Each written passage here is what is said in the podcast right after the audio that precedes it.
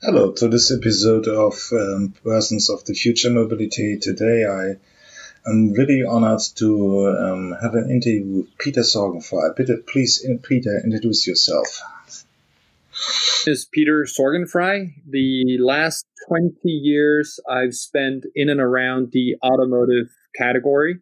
I spent 13 years in New York City working for Daimler Chrysler, Toyota, and uh, as a Wall Street analyst analyzing the future of car makers and suppliers. And then I built my own companies advising uh, Toyota, Mazda, Renault, BMW about their future uh, looking 25 to 50 years out. Today I'm based in Copenhagen in Denmark, where I'm from, and have spent the last three years uh, built an autonomous mobility provider into the largest uh, owner of autonomous shuttles. Um, so we are in the core of the future mobility. This is quite an advanced and quite sophisticated business model. But how would you characterize it? Is it are you a manufacturer of autonomous vehicles or you are a, a provider of mobility service? More or less a service company. What people have to imagine is in the future, and even today, some companies are going to produce autonomous vehicles, and some people are going to access autonomous vehicles. And in between the two is going to be the role of an operator. That's the company that purchases or leases vehicles, puts them into service by getting permissions from local and state governments, uh, operates them as they're running in the streets, connects them to consumers, connects them to other PTAs, public transport authorities, and make the entire system work. And that role of the operator is that what my company does. Company, uh, a uh, software company, a pure software company, or are there hardware elements integrated? And what's the complete function of your company uh, within the uh, future of mobility? It's a combination of software and practical mechanical stuff because when you think of it, if you're running a, a train service or a regular bus service, you need to have mechanics, you need to have maintenance crews, you need to have people on board uh, these vessels. And there's a lot of of practical things that have to go into autonomous shuttles or autonomous cars. You don't just put them on the road and they drive. Uh, and all the stuff around them that already uh, cars and tests or um, is it just momentan just ideas or do you really test autonomous vehicles in, in, in circumstances uh, in, in traffic situations it is in the city as you would drive a regular car on regular roads with roundabouts and traffic lights and pedestrians. They're just running by themselves. There's a test in a in a closed environment, or is it really really a test within the city in mixed traffic, or this this is would be quite interesting to me. Then in Germany we have uh, tests, but they are in a closed environment. They are in, in, in, university uh, areas, which is not really uh, open for public transport or for the public. It's in closed environment. It's clear and stable circumstances for autonomous cars. First of all, uh, Jürgen, I understand that you're a little surprised because that's what makes our company unique. We're basically the only ones who are operating in mixed traffic. Um, and the experience so far is the vehicles are uh, very careful. Uh, so we haven't had any accidents. We haven't run into anything, and nobody has run into us. Uh, but we are experiencing that other people in cars around us have to get used to the fact that we follow the speed limit, that we stop at stop signs, these kind of things. And um, that's uh, that's one of our main learnings is that people who drive cars are not very patient when it comes to an autonomous shuttle that follows all the rules. The big problem is more or less the the uh, car driver or the the um, the person in the city who is not really familiar with this new technology, or is it the technology is by far further than far further and more established or more sophisticated than than the average person in this city? Is this right? Uh, uh, yeah, but it's not black and white. Of course, we are learning a lot about what the technology can and cannot do. Uh, we're seeing what happens when, for example, we have road construction on our routes. Right now, there's not an autonomous system that can understand how to navigate uh, construction sites.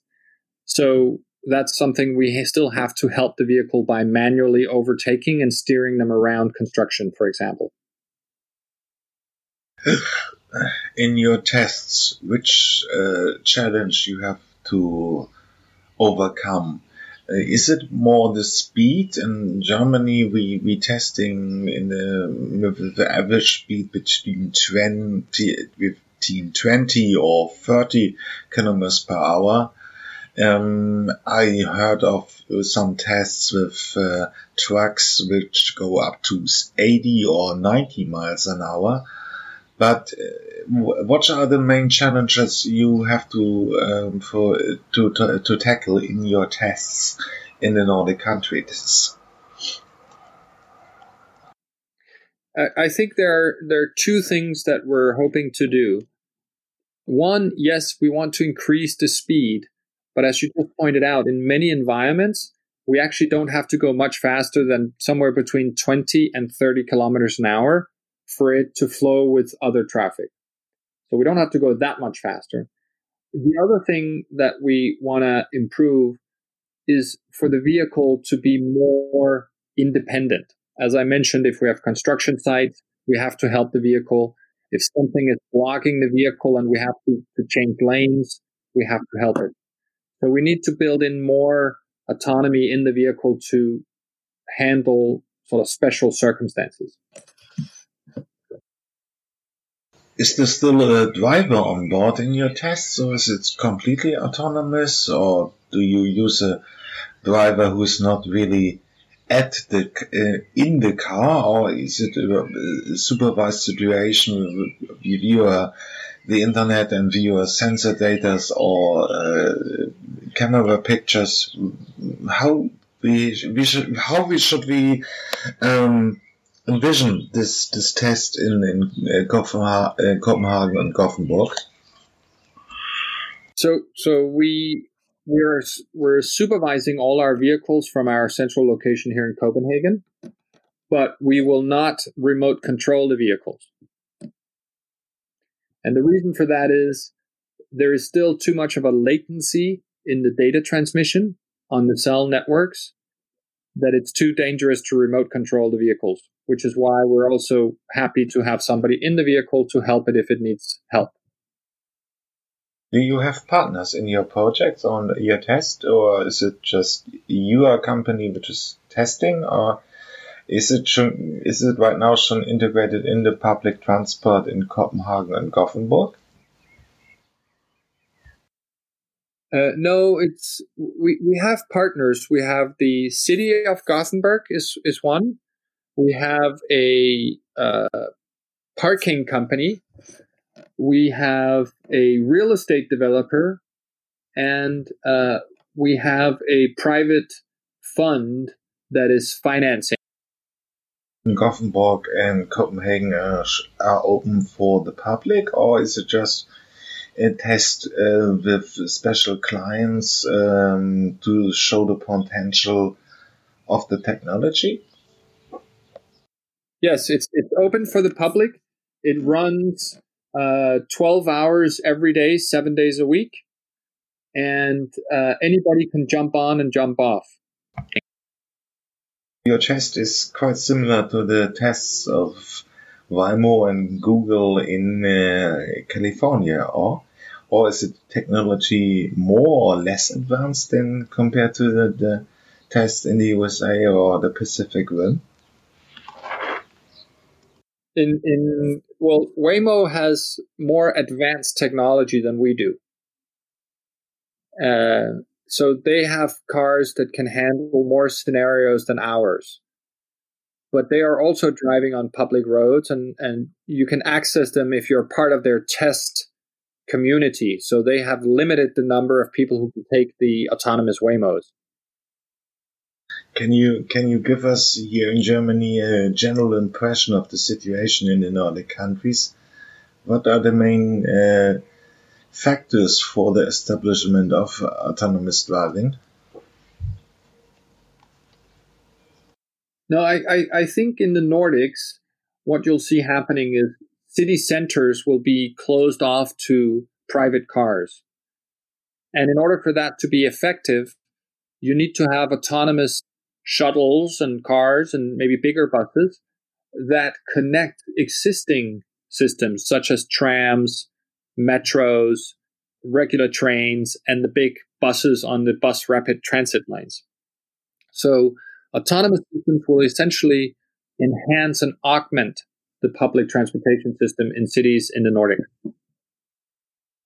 Talk a bit about the uh, time horizons, which are um, in play, uh, which are discussed in the Nordic countries. Uh, and when will it, when will the bodies of the or the, the government when will it um, prevent private cars from entering the cities in the next 10 or 20 years? Jo, hier ist das Ende erreicht diese Episode aus der Podcast-Reihe Die Zukunftsversion. Hier endet der freie Teil. Weiter geht's auf meinen Webseiten ähm, elektroauto.org slash Zukunftsmobilisten oder ähm, automatisiertes Auto.de slash Zukunftsmobilisten. Da kann man sich die vollständigen Interviews äh, gegen eine kleine Gebühr anhören. Ich habe auch eine Staffelung drin, also Menschen im AG 1 und 2 Bezug zahlen weniger als auch Studenten und Doktoranden. Schüler sind auch günstiger. Ja, ich freue mich aufs nächste Mal, wenn es wieder hier bei den Zukunftsmobilisten ein neues Interview gibt. Bis dann, tschüss.